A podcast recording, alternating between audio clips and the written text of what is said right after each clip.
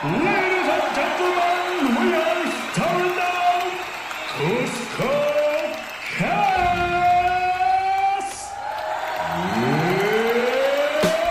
It's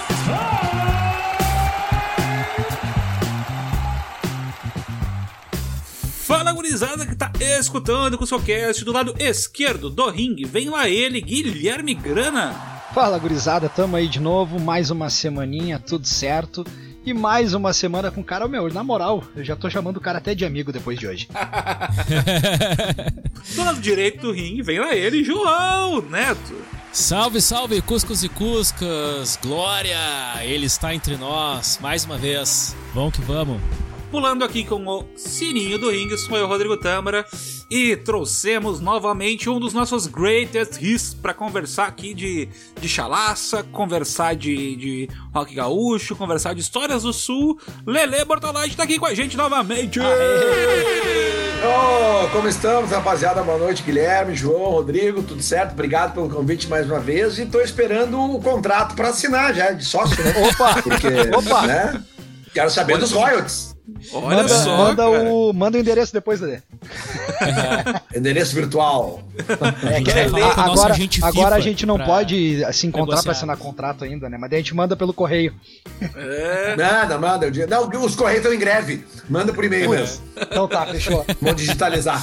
É, A gente tem nosso sistema blockchain aqui para assinatura de contratos. O negócio É, claro. Bitcoin, isso aí porque vai valorizar, eu acredito. Gurizada, essa semana a gente vai falar de histórias antigas do rock gaúcho. Histórias ali de daquela época que a gente, pelo menos eu, vivi pouco. Eu vivi ali por cima esse começo, anos 90 do rock gaúcho, Porto Alegre, a cena. E a gente trouxe uma pessoa aqui que sabe disso, que literalmente viveu isso. Pra começar a ler, pra, se por acaso alguém não te conhece, tá perdendo, te apresenta aí e fala um pouquinho do teu background.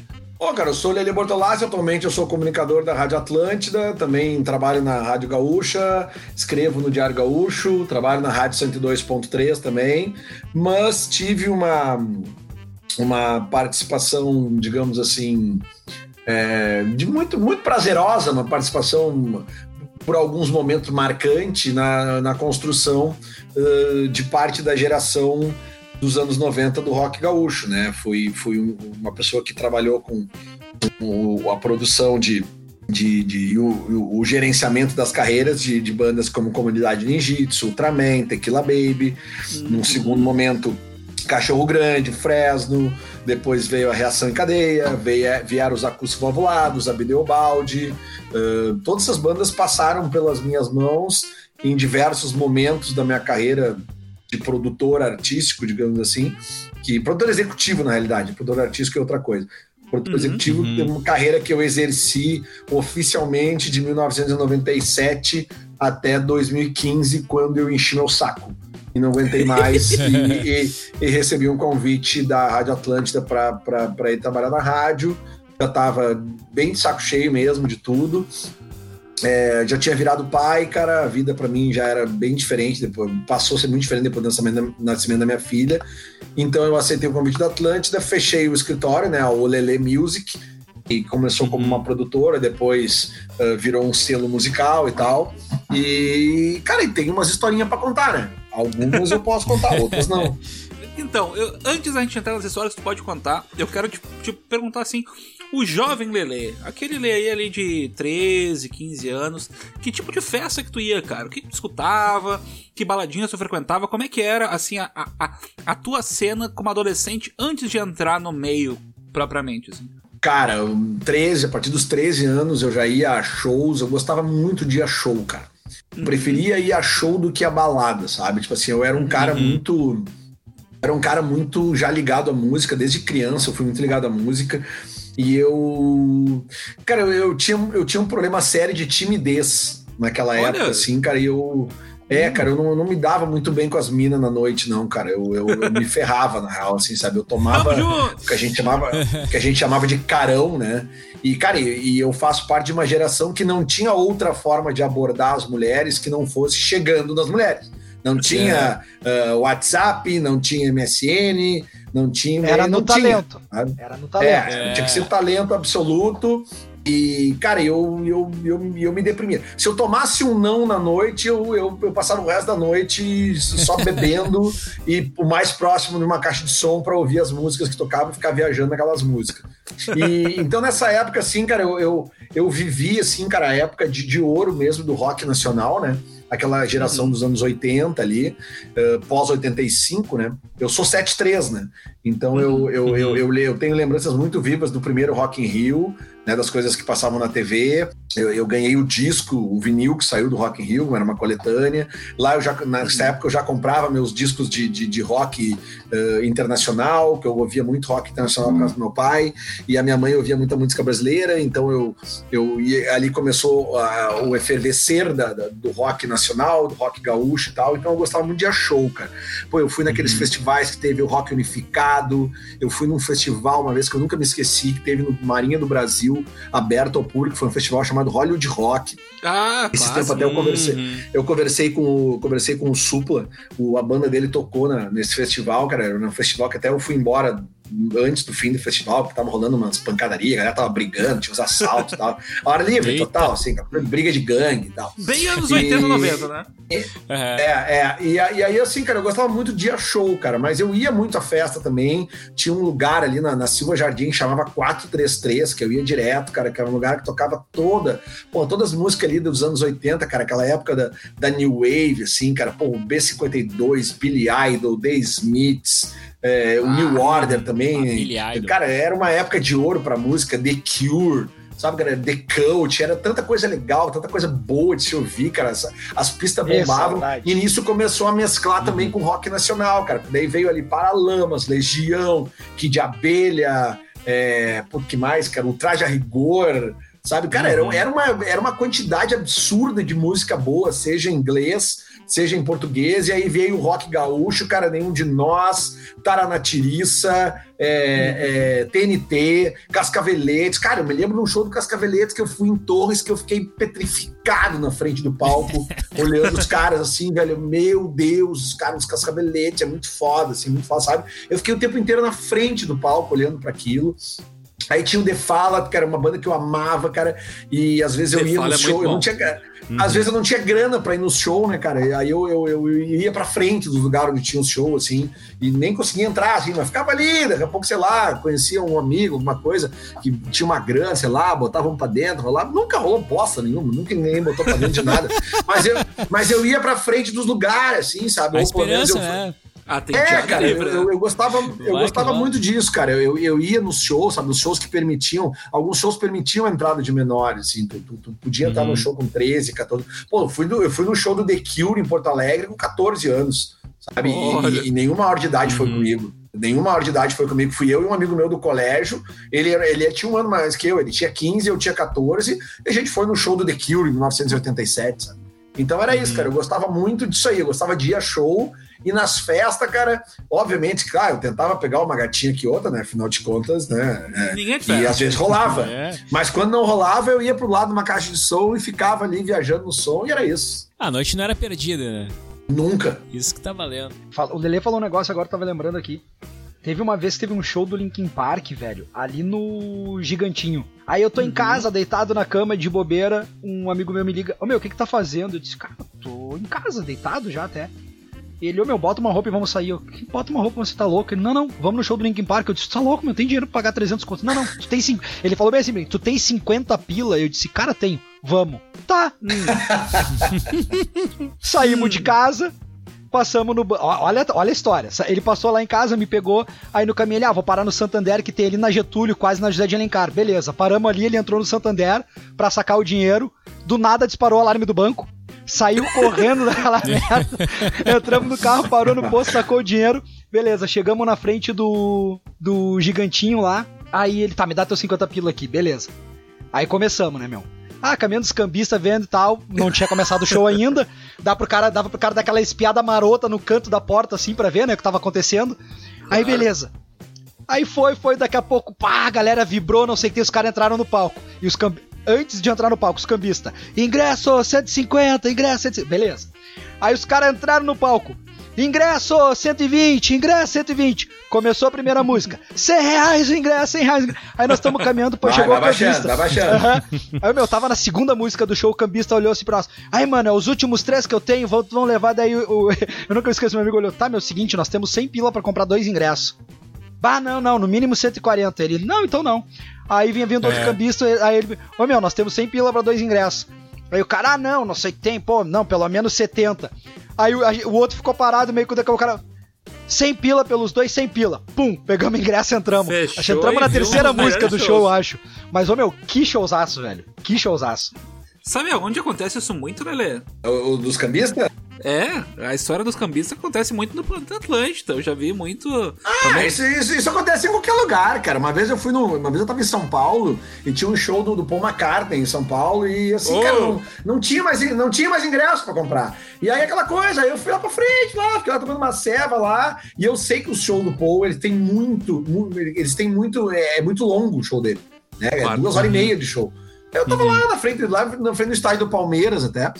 Aí eu, eu tava lá, eu e o Rodolfo, que tocava na Cachorro Grande. Aí nós tava lá, cara, aí, cara, quando chegou na décima música, assim, a gente tava ouvindo assim o barulho, assim, os caras nona décima música, a gente pegou e, cara, os ingressos eram, sei lá, 500 pila, 600 pila e tal. E aí nós chegamos num cambista lá e vi que os caras, não tinha ninguém na volta deles. Nós chegamos, meu, olha só, nós temos 200 pila aqui. Tem dois ingressos aí, o cara, ah, ainda tenho dois aqui, me dá os 200 e tá, entramos, cara. Aí a gente entrou e ainda tinha mais 20 músicas, cara. Saca? Sim, o show dele grande pra caralho. A gente viu, É, a gente show- viu show, uma é essa. hora e 40 de show do Paul. E era dois dias de show. E aí no outro dia a gente foi de novo, cara. E aí, ah, vamos lá de novo, né, velho? Daqui a pouco lá de novo.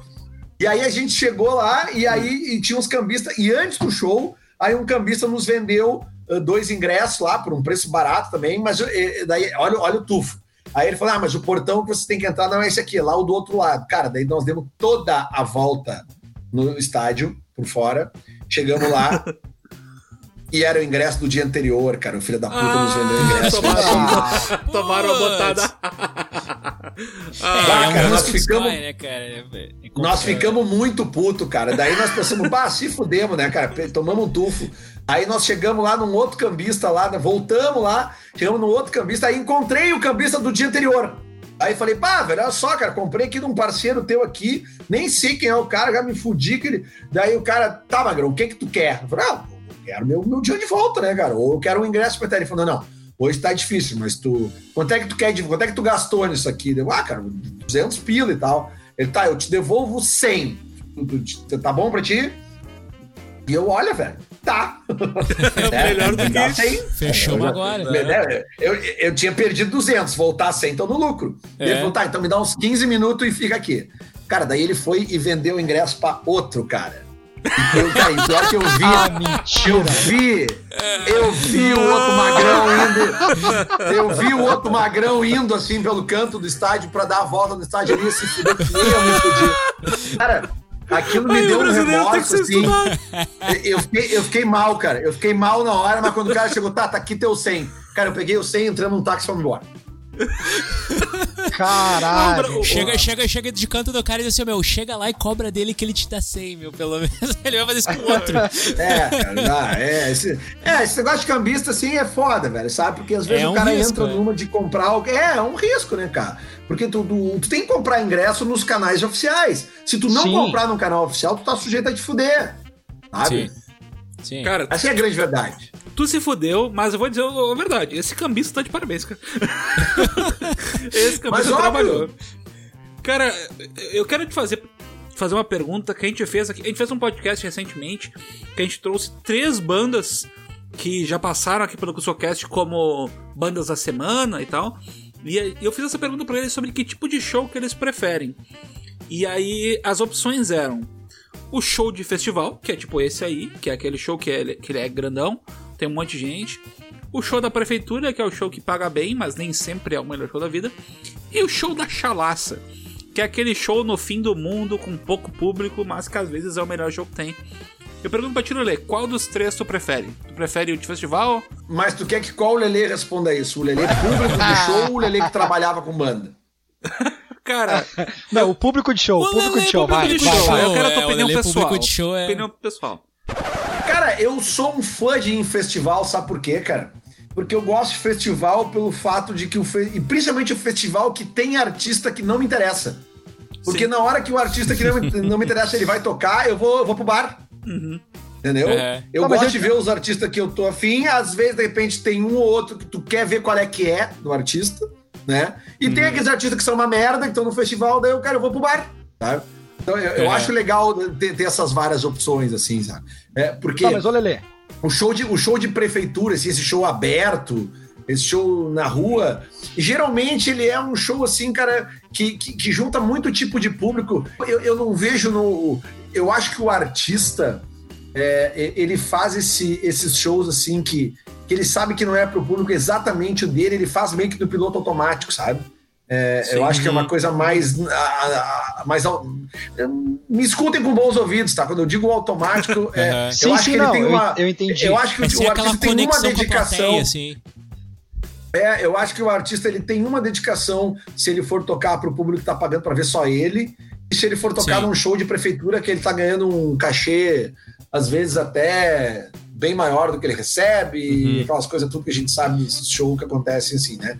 E, Tipo, é diferente do cara que vai pra ouvir ele especificamente, né? E ele sabe é, cara, é, que sei lá. e- É, é, é que o público que vai num festival, por exemplo, ele é muito mais, ele é muito mais suscetível daqui a pouco curtir uma coisa que ele não tá acostumado, tá? Uhum. Agora, o, o, o público que vai num show desses abertos, esses shows coletivos, assim, show de. É, é muito misturado, assim, saca, velho? Às vezes o artista, não- nesses shows, o, o, artista não tem nem a condição técnica de fazer o show como ele quer, sabe? Porque não Sim. tem Uhum. a um palco legal, a troca de palco sempre tem restrições, porque é um show aberto, um show de prefeitura, um festival não. Tu pega um festival, pega um festival grande assim, tu leva o teu próprio backstage, tu leva o teu equipamento, tu trabalha com as tuas projeções no telão, é diferente, Uhum. assim, né? Mas também, cara, Sim. esse show num lugar menor, mais distante, assim, ele tenha, ele tem a sua. Eu, como público, assim, puta, cara, eu já vi shows incríveis na minha vida, assim, cara, de, de, de artistas tocando em lugares minúsculos, assim, sabe? Lugares Uhum. Cara. pequenos ah, e, e que o show acabou sendo um dos melhores shows da minha vida, assim, sabe? É, porque Uhum. tem, tem esse lance também da, da, da, da, da, da, da proximidade do artista, sabe? Por isso que, porra, Porto Alegre é muito privilegiado de ter um lugar como Opinião, sabe? Opinião é aquele Sim. show que tu, qualquer lugar que tu tá no bar, tu tá vendo os olhos do artista, sabe? E tipo, o artista Verdade. sente isso aí na real, sabe? Ele sente isso. Essa coisa visceral de estar sentindo o, o público mesmo, assim, sabe? O Opinião é, é o. É o, pô, é uma trincheira, assim, saca, velho? O artista é do caralho e pro público é do caralho. Tanto que vários artistas já gravaram um DVD na opinião justamente pra registrar essa química, essa, essa proximidade. Assim, o Fernando Reis gravou já DVD da. da, da Seu da Eu produzi um DVD assim, na opinião. Eu produzi. Sim, o DVD é aquele da comunidade Ninjitsu ao vivo na Hum, opinião. ah, Eu também, também. E a gente escolheu a opinião justamente por causa disso, né, cara? Claro, primeiro que é a casa oficial do rock and roll em Porto Alegre. E segundo, Sim, porque o lugar ele histórico. tem essa, essa questão do, do- do- do- dessa visceralidade, assim, da, do- do- dessa comunhão entre o artista e o público direta ali, né? Sem, sem Uhum. firula, sem, sem grade, de, de- de- sem distanciamento, sabe? Por exemplo, o Sim. Araújo Viana. O Araújo Viana é um lugar super legal pra tu ver um show sentadinho e tal. Mas, cara, tem aquele buraco entre o artista e o público ali, cara, que É, outra é, vibe. né? Literalmente, afasta o artista do público, né? Claro. É, Sim, Claro, sim. tô falando do- do- de um tipo de show que eu gosto. Eu gosto de show de rock, eu gosto de estar ali no gargarejo, quando a banda que eu gosto, agito tal, ali, do barulho, com a- com a tá música. perto do- Agora, se tu vai ver um show do, sei lá, do Caetano Veloso, do Djavan, do João Gilberto, que é o João Gilberto não dá pra ver mais, mas do Caetano Veloso, do Djavan, que os caras tocam sentadinho no violão ali, todo Uhum. mundo sentadinho, aí eu acho que o Araújo Viana serve, entendeu? Mas eu gosto Sim. de ver show assim, na, na, na- cara ali, no, sabe? Da, da fumaça, o tumulto. Sim. Eu gosto do Aham. lugar tipo opinião. Mas, tu- meu, eu tava, eu tava vendo um. Só, falou de- desse tipo de show, eu tava vendo um show. Eu tava mexendo no YouTube aqui vendo, e eu, e eu achei um show da Jessie J, daí eu tava olhando, cara. Eu disse, bah, mas nessa época a Jessie J ainda era pequena, né? Aí eu comecei a prestar atenção nas músicas, eu disse, não, mas essas músicas ela já tava bombada. Aí eu fui catar, eu fui olhar a descrição, era um evento exclusivo da Volkswagen, velho. Eu disse, ah, tá explicado, o lugar é pequeno, intimista, deve ter cobrado um milhão de reais o ingresso para aquelas pessoas exclusivas estarem ali e fizeram um show pequeno, tá ligado? Sim. Mas, meu, Aham. deve ser do caralho, Sim. assim. Eu, eu prefiro show assim, cara. Eu prefiro show assim. Cara, eu vou te dizer assim, nessa questão de ah, que, que às vezes tu pega um show pequeno e tu, tu tem uma memória que é só tua, tá ligado? Porque ninguém mais passou por isso. Eu vou dizer que eu, eu vivi uma parte da minha adolescência em Tramandaí e eu vi na finada tenda Petrobras, hashtag patrocina nós, bota aqui o, o Titim, meu editor. Ah, na tenda Petrobras eu vi Armandinho e eu vi a, o Klaus e Vanessa tocarem. Sério, gente. Pra tipo 15 velhos jogando xadrez e meia dúzia de pessoas jogando vôlei, cara. Sabe o que, que é isso, cara? Um show. Eu, eu, eu, eu, não tô zoando, cara. Era. Ah, o show de abertura da temporada verão 2006, sei lá. Bagulho bem, desse, bem nessas. E, cara, esse show hoje, tu imagina o quanto ele custaria? Sabe? Eu tava lá, eu presenciei isso. Às vezes esses shows pequenininhos são. tem o seu valor. E eu queria puxar pra Tirelé. Tu tem alguma história de um show, pode ser pequeno, pode ser grande, que seja memorável aí, que tu. que te, te, te, te joga na tua memória, assim, que tu gostaria de compartilhar com a gente? Puta, cara, tem um show da comunidade em Jitsu que eu vendi uma vez, foi, né, foi em São Jerônimo, cara. Era num domingo, era muito difícil os caras comprar show no domingo, saca? Aí compraram uhum. um show da comunidade domingo, a comunidade tava começando a bombar, assim, velho. Uhum. Cara, e não foi, nem, não foi ninguém, cara. Tinha, não tinha 20 pessoas. É, não tinha 20 pessoas. E, cara, e os guris fizeram o show inteiro, velho. Sabe? Tocaram com uma uhum. puta vontade, fizeram um puta show, sabe? E eu achei do caralho aquilo na época, assim, sabe? Ah, eles estão fazendo, eles estão sendo muito respeitosos com, com, o público, assim, né, cara? E, uhum. e aí, cara, isso, isso aí deve ter sido em 97, cara, 97, 98, talvez. 98, eu acho. Uhum. E aí, a gente corta pra 2002, cara. É, o dia que o Brasil foi pentacampeão no mundo, a comunidade estava tocando num festival em Brasília chamado Porão do Rock. E nessa época o Porão ah, do Rock ele era aberto ao público na, no estacionamento do estádio Mané Garrincha. Sabe quantas pessoas uhum. tinham nesse show vendo a comunidade em Jitsu? 100 mil pessoas, cara. Nossa, eita. Então, tipo assim, e quando eles estavam tocando para 100 mil pessoas e eu tava lá vendo eles detonarem, saíram críticas muito positivas para eles depois desse show, de jornais do centro do país, que nem conhecia a banda direito ainda e tal. É, o, o, eu não sei porquê, cara, mas eu, eu, naquele palco, sentado em cima do palco, vendo eles tocando aquela multidão, e, e, me veio aquele show de São Jerônimo na cabeça, cara, sabe? Foi uma coisa bem. Nunca me esqueci desse, desse lance. Eu, eu me lembro também do eu me lembro do. O, eu me lembro que os guris do Nat Roots estavam no palco também nesse show. Eles estavam. Que a gente viu a final do, do, do, Mundial na casa deles. Eles são de Brasília, ah, já tinham uma amizade. É. E, ele, e, eles nos buscaram no hotel. A gente foi para casa deles. O, foi, o jogo foi às 8 da manhã, né, no Brasil, Brasil e Alemanha, né? E aí eu me lembro, eu me lembro disso aí como um cara que trabalhou. Aí, assim como eu me lembro também, cara, de uma. Eu me lembro de um show da eu me lembro de um show da Cachorro Grande também, cara. A primeira viagem que eu fiz com a Cachorro Grande para São Paulo, uh, a gente foi tocar numa festa que era numa casa alugada.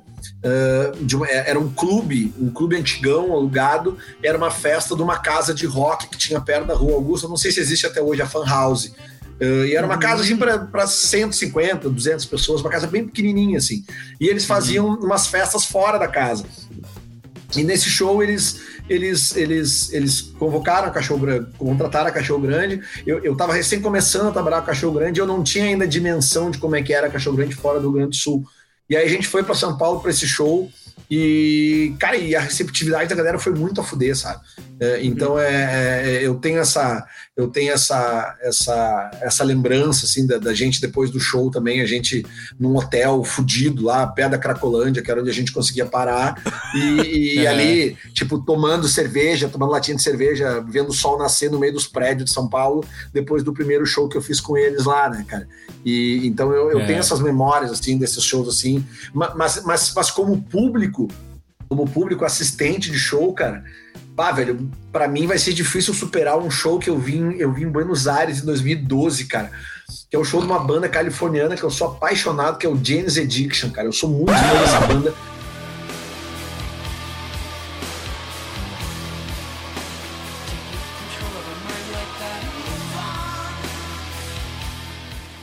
Há muito tempo, cara, sabe?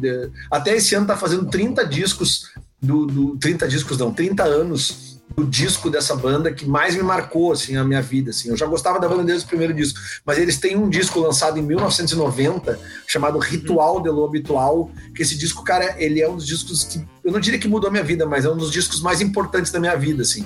Sim. E aí eu, eu, eu, fiquei muito fã dessa banda depois desse disco. É uma época muito marcante da minha vida assim, a minha relação com o som e tal.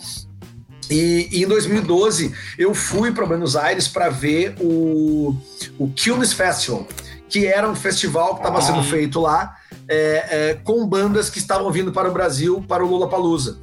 E o cara que criou o Lula Palusa, o cara que criou o Lula Palusa é o Perry Farrell, que é o vocalista do vocalista, James Addiction. Né? Uhum. E eu estava na fila do Monumental de Nunes para entrar para o show do Foo Fighters, que eu fui ver lá, que era Foo Fighters, Arctic Monkeys, eu lembro que era dois dias, cara. Num dia tinha. Uh, o Full Fighters encerrava os dois dias. Num dia tinha uh, MGMT, Joan Jett, Band of Horses. No outro dia tinha Arctic Monkeys, umas outras bandas que eu não lembro, e o Full Fighters nos dois. Enfim, eu tava na, na, na, na fila para entrar no, no, no Monumental de Nunes e veio uma pinta assim distribuindo uns, uns panfletos de um, de um hum. show de um show do James Addiction na semana seguinte num estádio, um estádio menor que tem lá em, em, em, em Buenos Aires, que Buenos é o hipódromo. Aires. É o hipódromo. Uhum. E eu olhei aquele panfleto e falei, cara, o James Addiction não tem público para lotar um, um, estádio, sabe? Não tem Sim. como.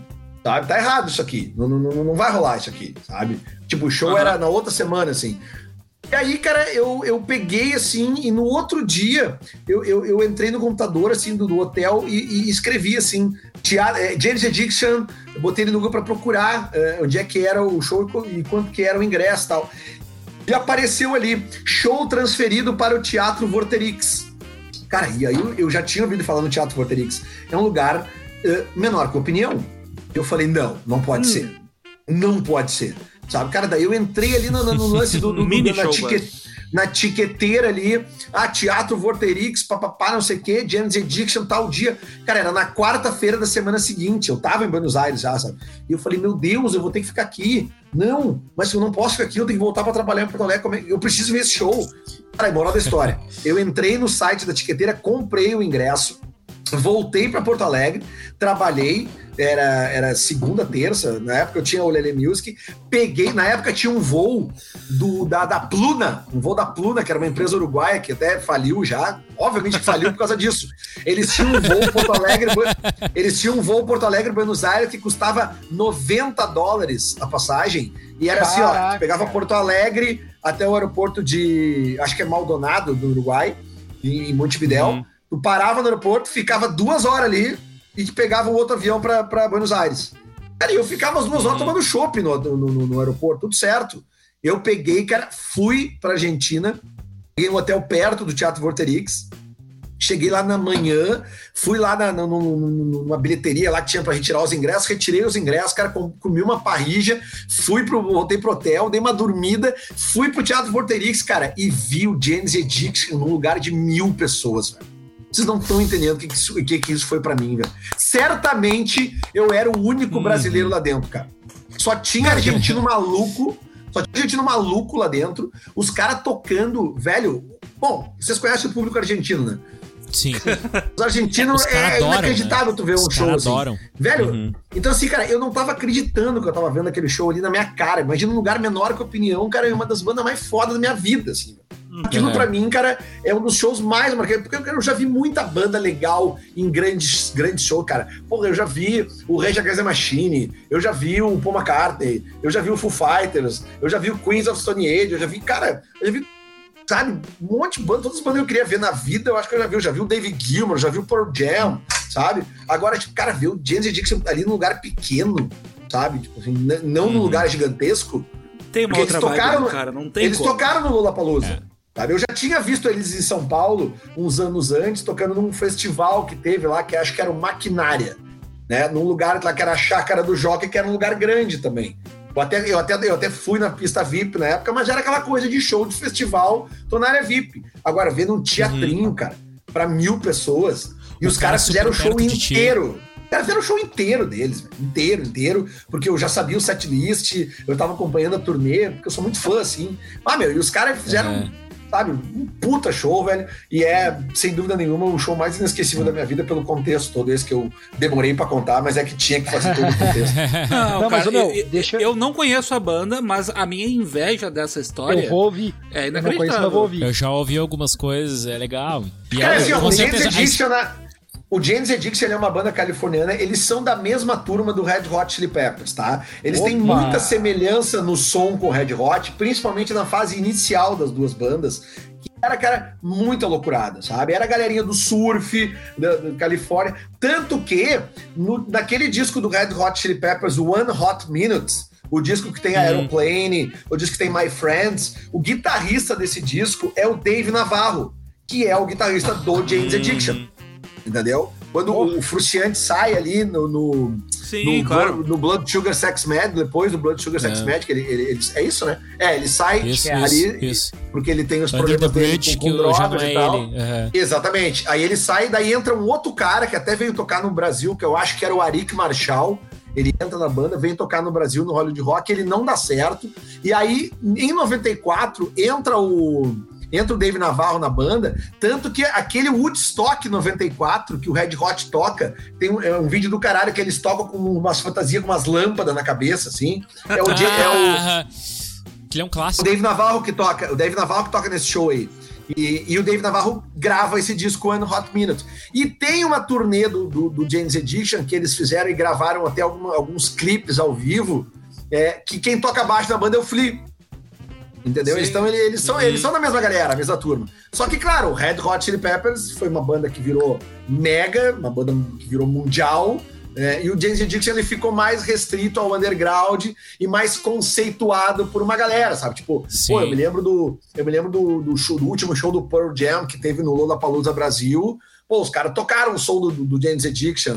eh, chamaram É. o Perry Farrell no palco pra cantar pra eles, porque a galera cultua muito eles. Assim, sabe? Eles, eles são uma banda referência para pessoas. E se vocês não conhecem, ah, a dica que eu dou, tá? É, é, escutem o primeiro disco. É o Nothing's Shocking. Ele é um disco muito maluco, assim, sabe? Talvez ele não, ele não, não pegue você pela. Não, não pegue vocês pela primeira audição. Mas, cara, o ritual de Lo Habitual, cara, é uma doideira, mas é uma doideira legal de ouvir, cara. Tem uma música nesse disco chamada Three Days. Tá? Repete o nome aí, Lelê, só do ela- disco.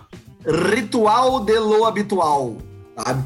Cara, é muito foda, muito foda, sabe? Uhum, Desde o início, a uhum. primeira música Stop, que é uma música, cara, que, sabe, a banda já mostra, quem gosta de Chili Peppers vai se apaixonar na hora. E, e- mas essa música, Three Days, cara, é, bota os fones e escuta essa música, cara. São nove minutos de, de um. Cara, é como se fosse um ato sexual, assim, cara. A música começa. A música começa. Sério, cara. Ela começa tranquila, ela começa, sabe, ela começa viajandona devagarinho, daí ela vai acelerando, acelerando, acelerando, acelerando, cara. E ela tem um ápice e termina também, cara, numa calmaria. É muito foda. Muito foda. É uma das bandas Cara- da minha vida, eu indico. Escute sem medo. Tu mencionou aqui James Addiction como sendo tipo uma banda irmã de uma banda que foi sucesso. Seria tipo, ah, uma banda que na prática é um Red Hot, mas que tava convivendo ali no mesmo, no mesmo Bebe nas mesmas local, fontes. no mesmo estilo musical, mas não, não foi ao ápice como, como, como foi Red Hot. E se a gente voltasse aqui pra, pra Gurizada Gaúcha, tem alguma banda que tu lembra, assim, daquela época que tinha da Acústicos, da época ali do... do, do, do dessa época inicial do Rock Gaúcho, alguma coisa, que, alguma banda que tu... Bah, onde é que tá essa banda hoje? Eu sinto saudade dessa banda. O que aconteceu? Tem uma banda que tu, que tu lembra desse sentido? Cara, eu vou te dizer que ali, aquela geração ela era tão boa assim que eu acho que todas as bandas realmente legais elas aconteceram assim, sabe? Uhum. É, daqui a pouco justo aqui, cara, daqui a pouco eu vou me esquecer de alguém daquela época assim, porque é, é que tinha muita banda, cara, sabe? Tinha muita banda mesmo, assim, sabe? E, e, e- e- tinha bandas assim que não que não realmente não, não aconteceram assim, né, cara? Então é Sim. até a, a própria memória atrai a gente, porque como eu fui muito envolvido com as bandas que deram certo, né, É, eu, não consigo me lembrar de bandas que Sim. não deram certo.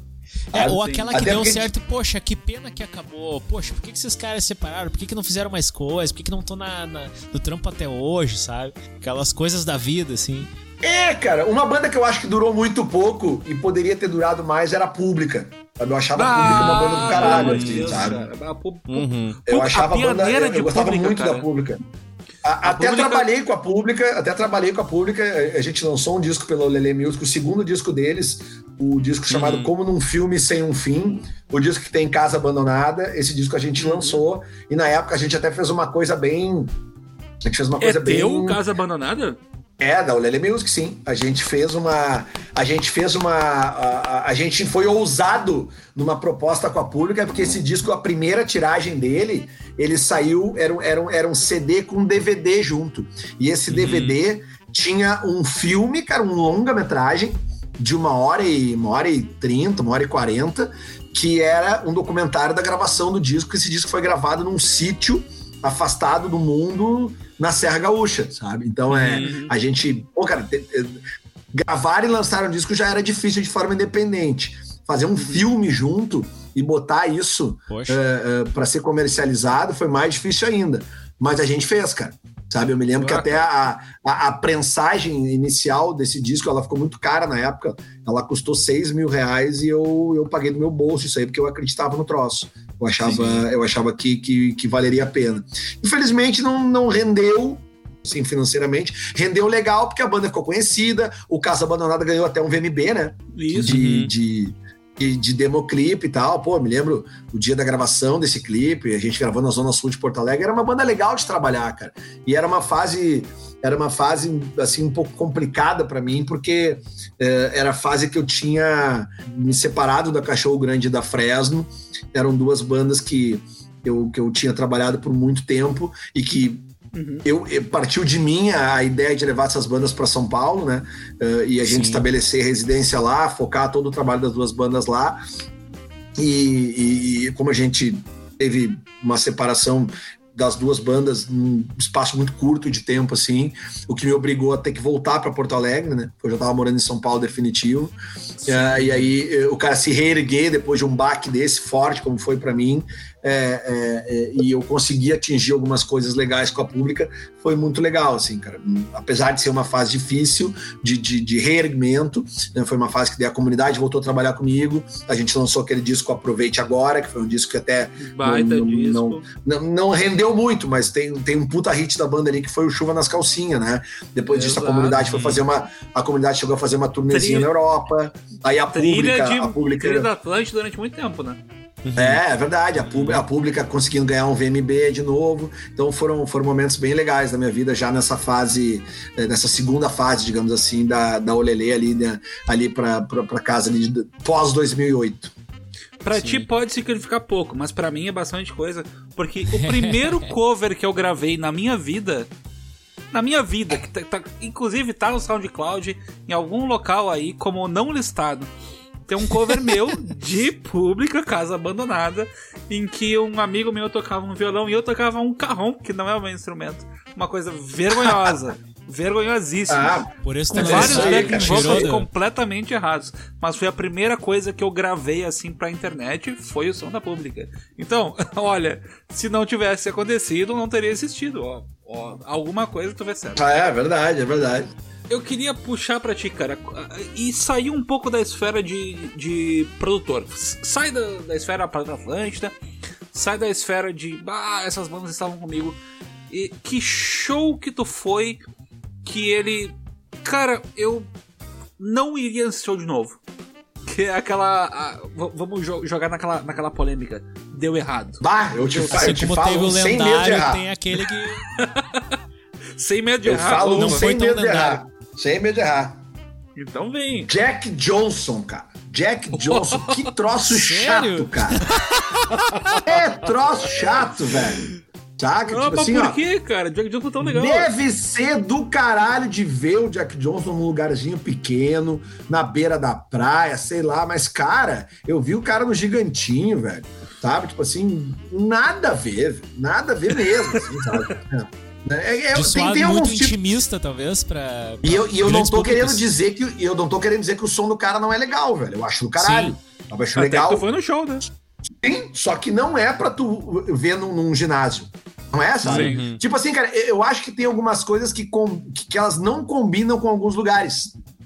Por exemplo, é, eu fiquei com uma impressão muito ruim do Arctic Monkeys. Porque eu vi eles no estádio. Co- Sério? Eu quero muito Sério? discordar contigo, mas é muito difícil. É tipo Mas é que sabe o que é, numa casa pequena de 200 pessoas, tipo assim. O show é dos caras tá, é uma coisa em eu- estádio, né? Pois é, eu vi os caras num estádio debaixo de um temporal horroroso. Uhum. Sim. Entendeu?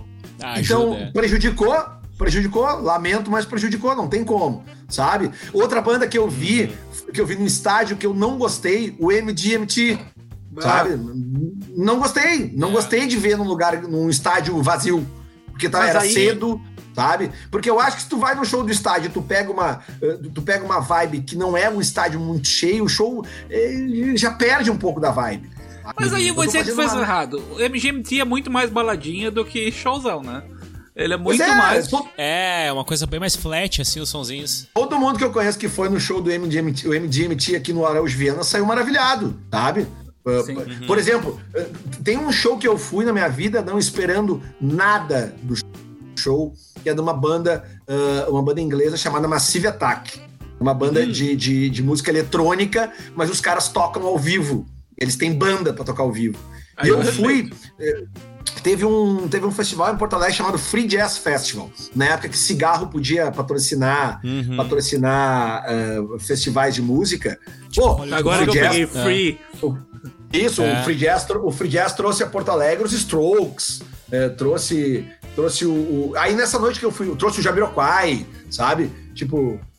aí eu, eu, eu- eu fui ver. Tá. Eu fui, aí, aí tinha uma noite do Free Jazz Festival no Teatro do SESI, em Porto Alegre. Olha que loucura. Teatro do SESI, em Porto Alegre. Primeiro show da noite. Ben Harper, tá? E o segundo show da noite, o Massive Attack. Cara, eu não acreditei, assim, né? Falei, bah, que loucura isso. E eu não consegui comprar ingresso na época. Só que, por uma coisa dessa da vida, o, o- tinha um cara que trabalhava na Universal, que era meu amigo, e ele tava. Na, uni- com- na Universal a Music, não a, Universal Music. não a igreja. Univer- Não, a Universal Music. Universal Music. E ele, cara, eu me lembro que Tu ele não tava em Porto. Alegre.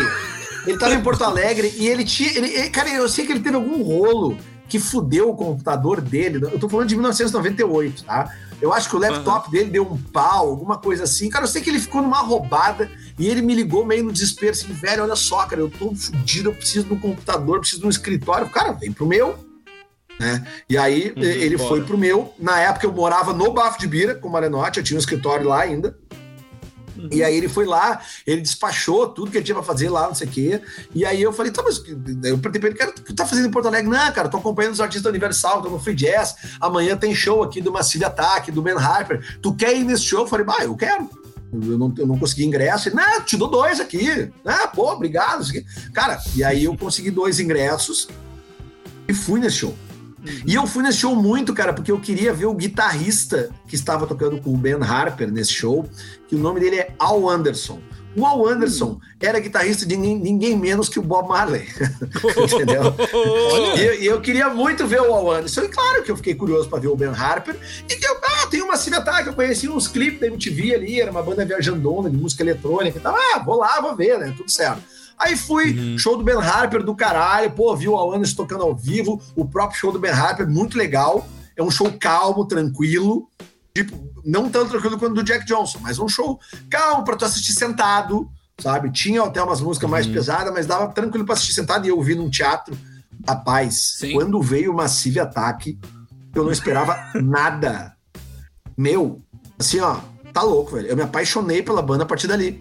Aquela noite, eu destruí, eu, eu sepultei o meu preconceito com música eletrônica.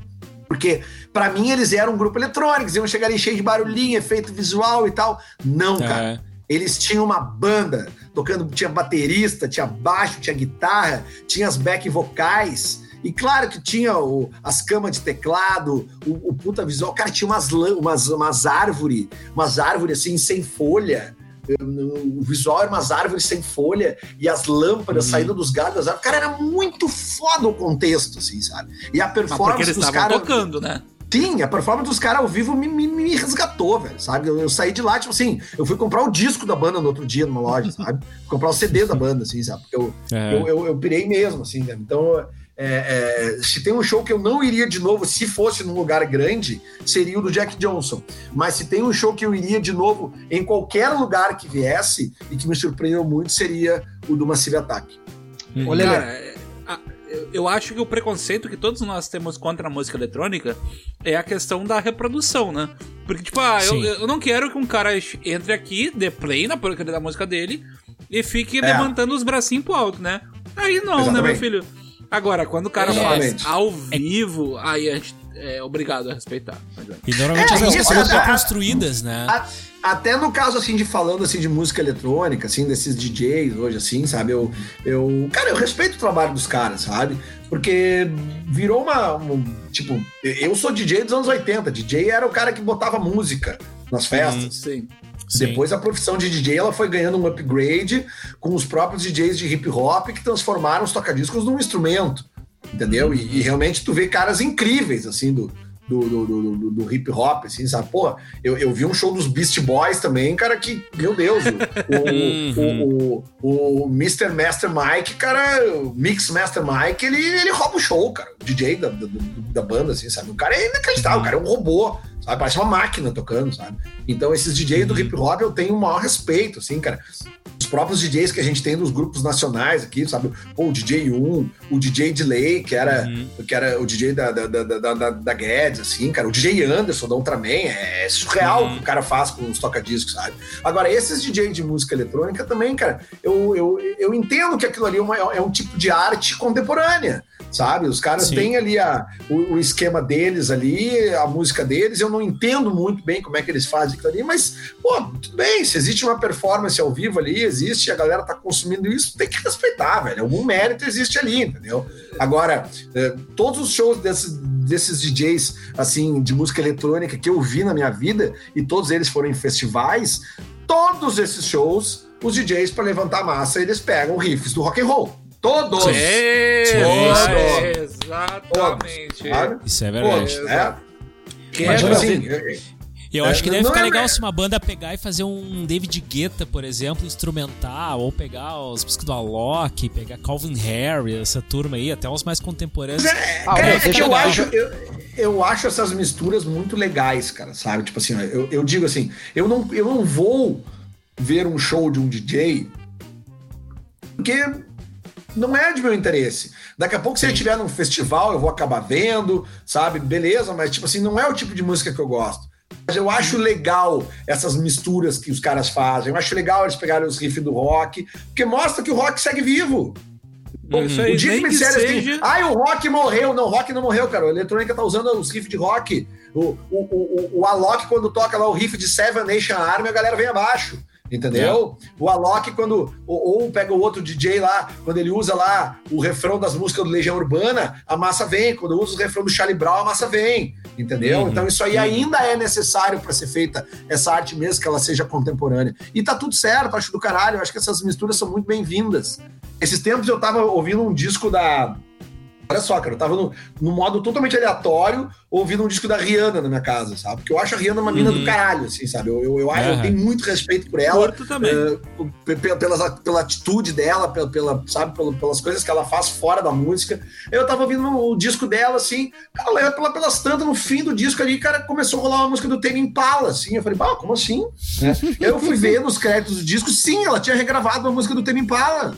Uhum. O caralho! Claro, né?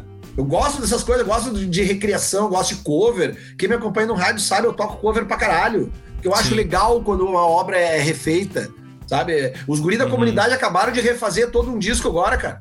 Cara, com, com o, o sobrinho, Eric. O, o Eric. O filho o do Eric, Fred, é, cara. Sim. Eles pegaram um disco. Tem uns, que tem essa pegada um de som bem mais moderna, né? Tem, tem, tem, eles pegaram um disco de 2003, porque era um disco de uma época deles, que a banda, a banda é, eles estavam ali um pouco fora das suas raízes ali. Eles, nesse disco, Aproveite Agora, de 2013, eles abandonam o, a, batida, a, a batida do funk que é a marca registrada da comunidade. Porque eles uhum. queriam soar uma banda de rock, baixo, guitarra, bateria e vocal. Então a uhum. produção desse disco na época ela é muito enxuta. Ela tem poucos elementos a mais, sabe? Porque uhum. eles queriam aquilo na época. Agora, Sim. 17 anos depois, é, o Fred, acompanhado do filho dele, resolveu recriar a obra. E o resultado Cara, ficou do caralho. Tem uns instrumentos, uhum. tem, uma onda muito anos 70 às vezes, que vem, umas string, vem uns, um sintetizador. Puta que pariu, cara, que som, que sonzeira. Reverbão no talo.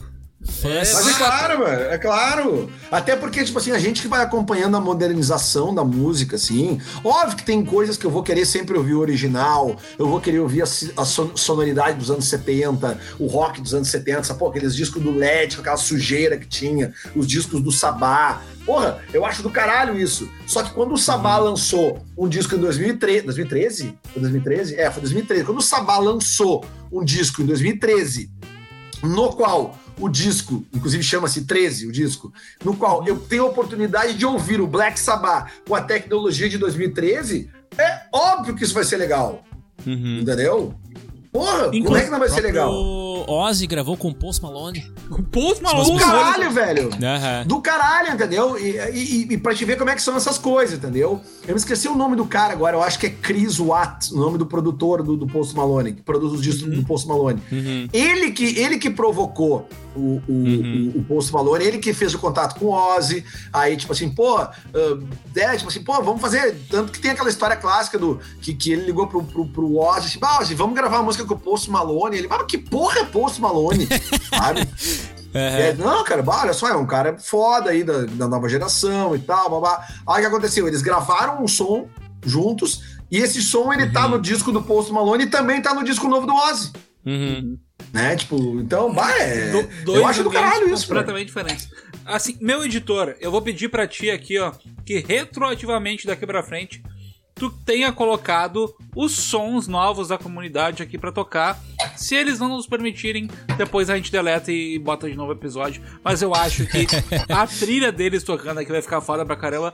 Seria grande, Falando nisso, velho.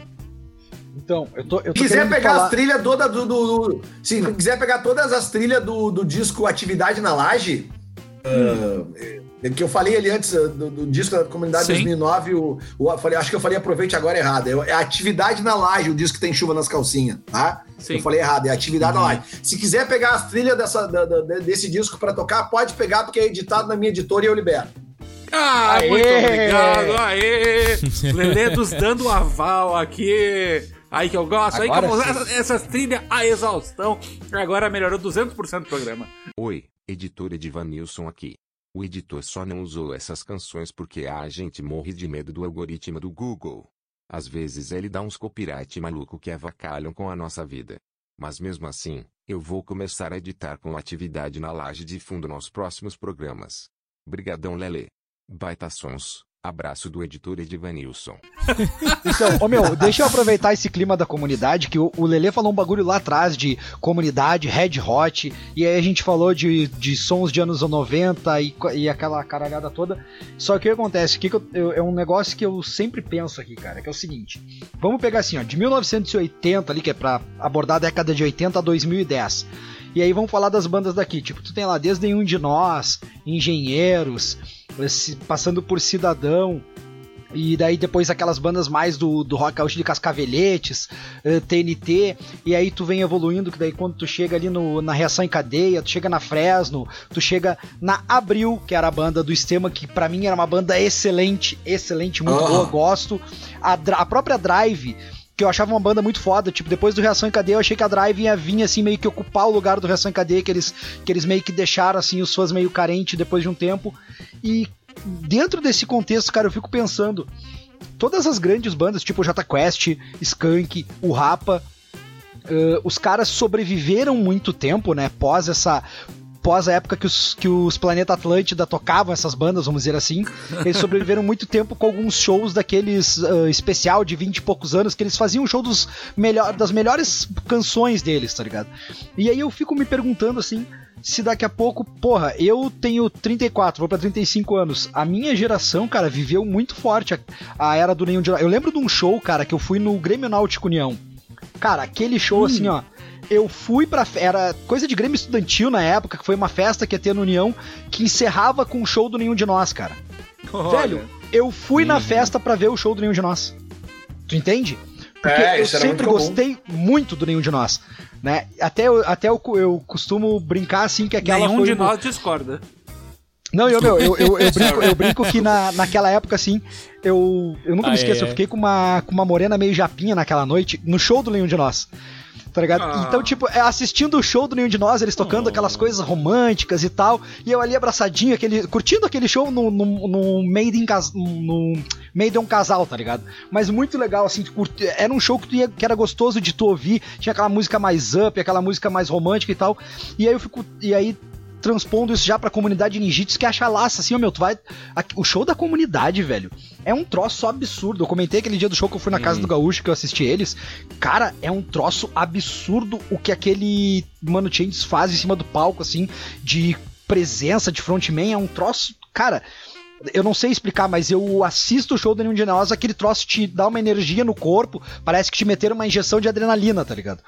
E, uhum. cara, eu, eu fico me perguntando por que que. Claro, agora a gente entende que é o momento que a gente tá vivendo.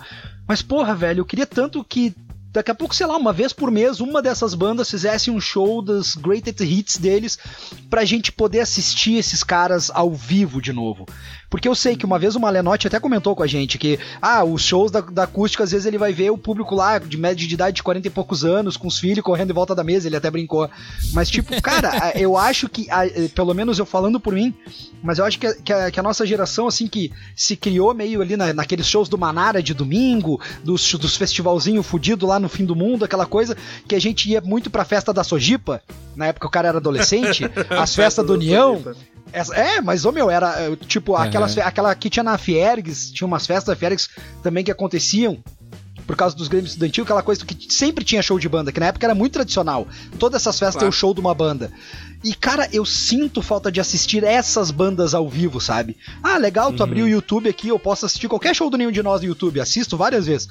Mas eu queria ver o cara, a banda tocando ao vivo de novo, né? Eu queria, eu queria poder daqui a pouco chegar depois de um show, ver o Sadi correndo com o braço aberto, eu pensando, caralho, ele vai me derrubar. Foi o intervalo Atlântida do colégio que o. Tu lembra do intervalo Atlântida, Lele? Eu não sei se tu lembra disso. Óbvio, eu fazia direto com as bandas. Então, a gente fez um com a comunidade ninjitsu e um com nenhum de nós no Palote onde eu estudava. E, cara, e, e no, no nenhum de nós eu joguei no time da Atlântida. E foi muito engraçado que o Sadi fez o gol, velho. Ele vem correndo a 220 por hora para abraçar todo mundo, sai, começa a sair todo mundo da frente dele, tá ligado? Ele vai parar dentro da goleira. Mas, cara, Expliquem é histórias. Assim rapidamente assim... pra quem não é de Porto Alegre, o que é o intervalo. Uh, Rock Go, o intervalo Atlântida, cara, ele era um ele era uma parceria que a Atlântida tinha junto com o Grêmio Estudantil de várias escolas, assim, eles levavam um palestrante e uma banda para falar com a galera, falar assuntos da, bem da época, mercado de trabalho, sexualidade, era, pelo menos com a gente, rolou bem dentro desse universo, assim, era muito legal, uhum. era, eles levavam um profissional para ajudar para ajudar a, a, juventude ali da época, falar sobre drogas, sexo, mercado de trabalho, essas coisas, e depois tinha uma, um jogo de futebol no final do time da Atlântida uhum. contra o time da escola. Cara, era muito divertido. Inclusive, uhum. tem um, um desses, foi lá no colégio, o Mano Chen estava no aquecimento, se se esse podcast chegar nos teus ouvidos, mano, pode relembrar essa história. Porque tu me confirmou essa história ao vivo uma vez que a gente conversou. Que ele torceu o joelho, uma coisa assim, e ele faz um patrola com, com a perna engessada. Ah, tu lembra? Viu? Exatamente, foi, exatamente. Foi, é, e pior de tudo, foi no aquecimento. Ele tava aquecendo para jogar e deu um problema no joelho. E foi muito engraçado que eu vendo é o Patrola na outra semana, ele lá mancando com o pé só com a perna engessada, tá ligado? Só que é, é esse, essa relação, cara, eu, eu, sei que pros jovens hoje é difícil construir essa relação com esse tipo de banda. Mas para nós, que é, digamos é assim, os velho paia, jovens, né? como o Rodrigo diz, assim, sabe? Os velho paia, sabe? Mas, tipo, a gente, eu tenho saudade disso, saca? Eu tenho saudade dessa proximidade com esse tipo de banda. Claro que eu já entendo que eles não seriam aquela banda que faria um show, tipo assim, ah, um, um planeta Atlântida de novo, só que essas bandas iria lotar. Até entendo que talvez um a cada 10 anos talvez funcionaria. Mas eu tenho saudade de ver essas bandas e eu queria saber, assim, de ti, cara. Tu que viveu essa época, tu que conviveu com todas essas bandas, desde as antigas, né? Até as mais novas ali, como. Eu sei que juntar reação em cadeia hoje não dá, óbvio, né? Mas, tipo, algumas bandas que dá pro cara juntar ainda e. O que que tu acha? Que tu acha que existe daqui a pouco uma possibilidade? Porque se tiver essas possibilidades, daqui a pouco até já me candidato, vamos providenciar isso, não tô brincando. Mas que, como é que tu enxerga esse lance? Tu acha que teria, que essas bandas, que teria público hoje para assistir esses shows? Cara, o problema é justamente isso, cara. Passou um tempo, cara, e, e muitos, do, muitas das pessoas que iam nesses shows, hoje elas são pais de família, entendeu?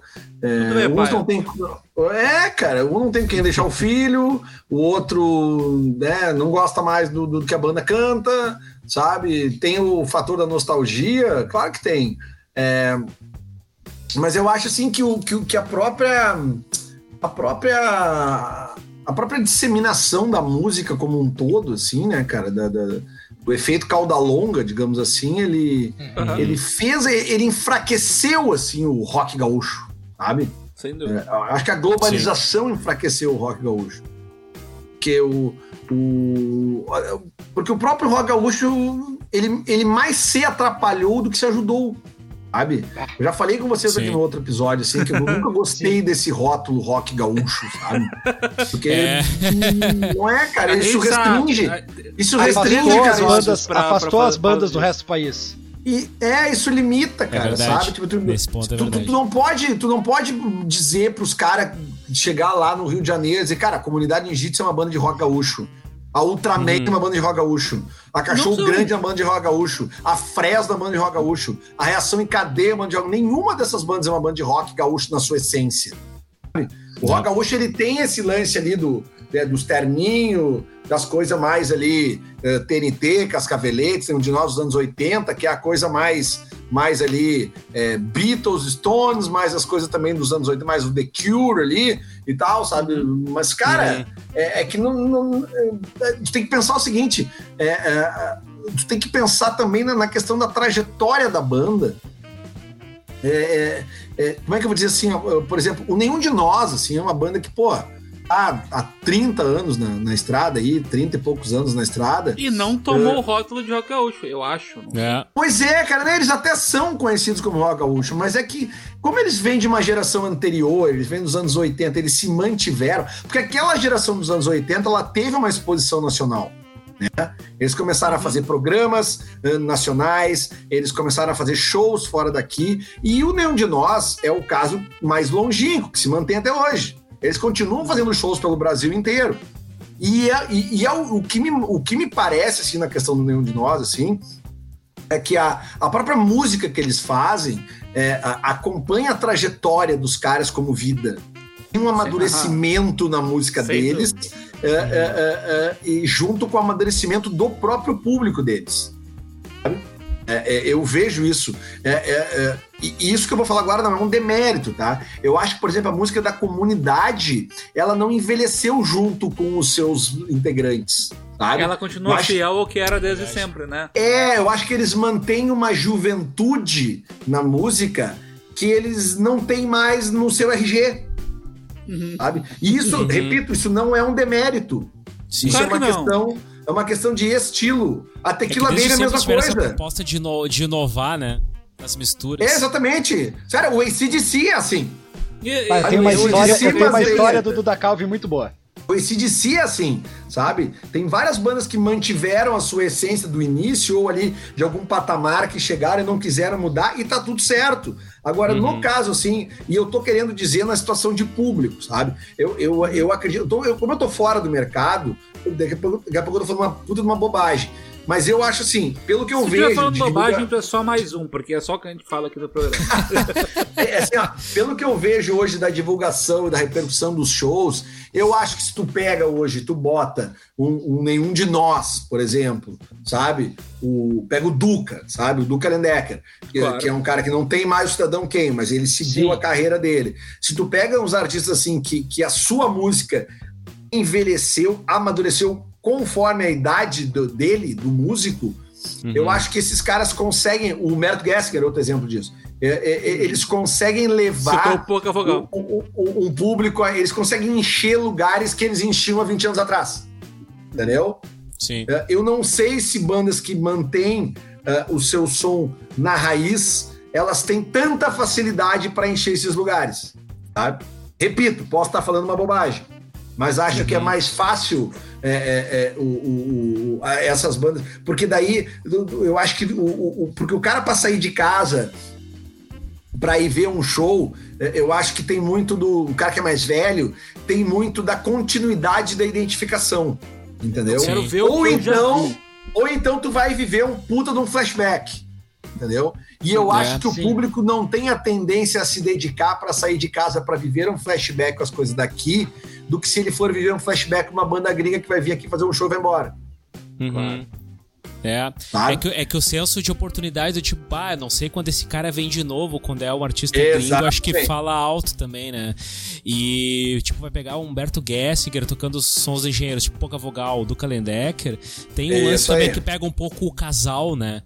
E aí, Isso. que é quem normalmente vai fazer um programa de casal. Então acaba se encaixando um pouco na rotina daquela galera que, tipo, envelheceu, no bom sentido, acompanhando aqueles artistas também, né? É, e, e assim, ó, e falo, insisto, tá? Vou insistir porque uh, a gente sabe como é que é. Tem que falar as coisas várias vezes para não ser mal interpretado. né? tipo assim, não tem nada de errado a banda manter a sua essência de sonoridade, é perfil, a sua né? temática de letras da antiguidade, do que eles faziam antes, não tem. Tem Sim. um monte de banda que continuam fazendo isso e que eu continuo gostando pra caralho. Agora, eu acho mais fácil um cara da minha idade, 47 anos, ou um cara de 45, pegar a mulher e levar para ver um show no teatro, para ver uma música do Nenhum de Nós cantando uh, uh, canções de amor, né? Tipo assim, uh, amanhã Sim. ou depois, né? Tanto é, faz depois tanto faz entendeu? Uh, do que eu levar minha esposa para ir ver um show da comunidade, minha opinião, para cantar Chuva Amor, amor, eu quero até é, isso aí, entendeu? é, é, que eu acho é, que você molhou, tu torcendo, eu me amarro na minha mulher. É, mas, mas tá entendendo? É, é, é, isso que eu tô dizendo. Eu acho que é uma questão até de, de mudança de comportamento do próprio público com relação ao que o cara quer fazer na noite com a sua esposa, ou sozinho, ou etc. Entendeu? Porque uhum. eu acho que para o efeito. Daqui a pouco, se tu faz um festival com todas essas bandas, é capaz de dar uma galera. Porque daí tu tem a nostalgia é. como principal convidativo. Sim, é o nosso Pai, sonho, é fazer o Cusco Fest. É o nosso. Sabe, pô? Ah, aquele é o nosso sonho, galera, pra para dar o rolê. Gente, o papo com o Lele se estendeu durante horas, justamente porque o Lele manja muito de rock gaúcho. Como a gente não quer fazer um podcast de 3 horas de duração, cortamos por aqui. Fica a dica, sigam no Instagram Memórias do Rock Gaúcho, uma baita página que relembra as melhores frases do nosso sul.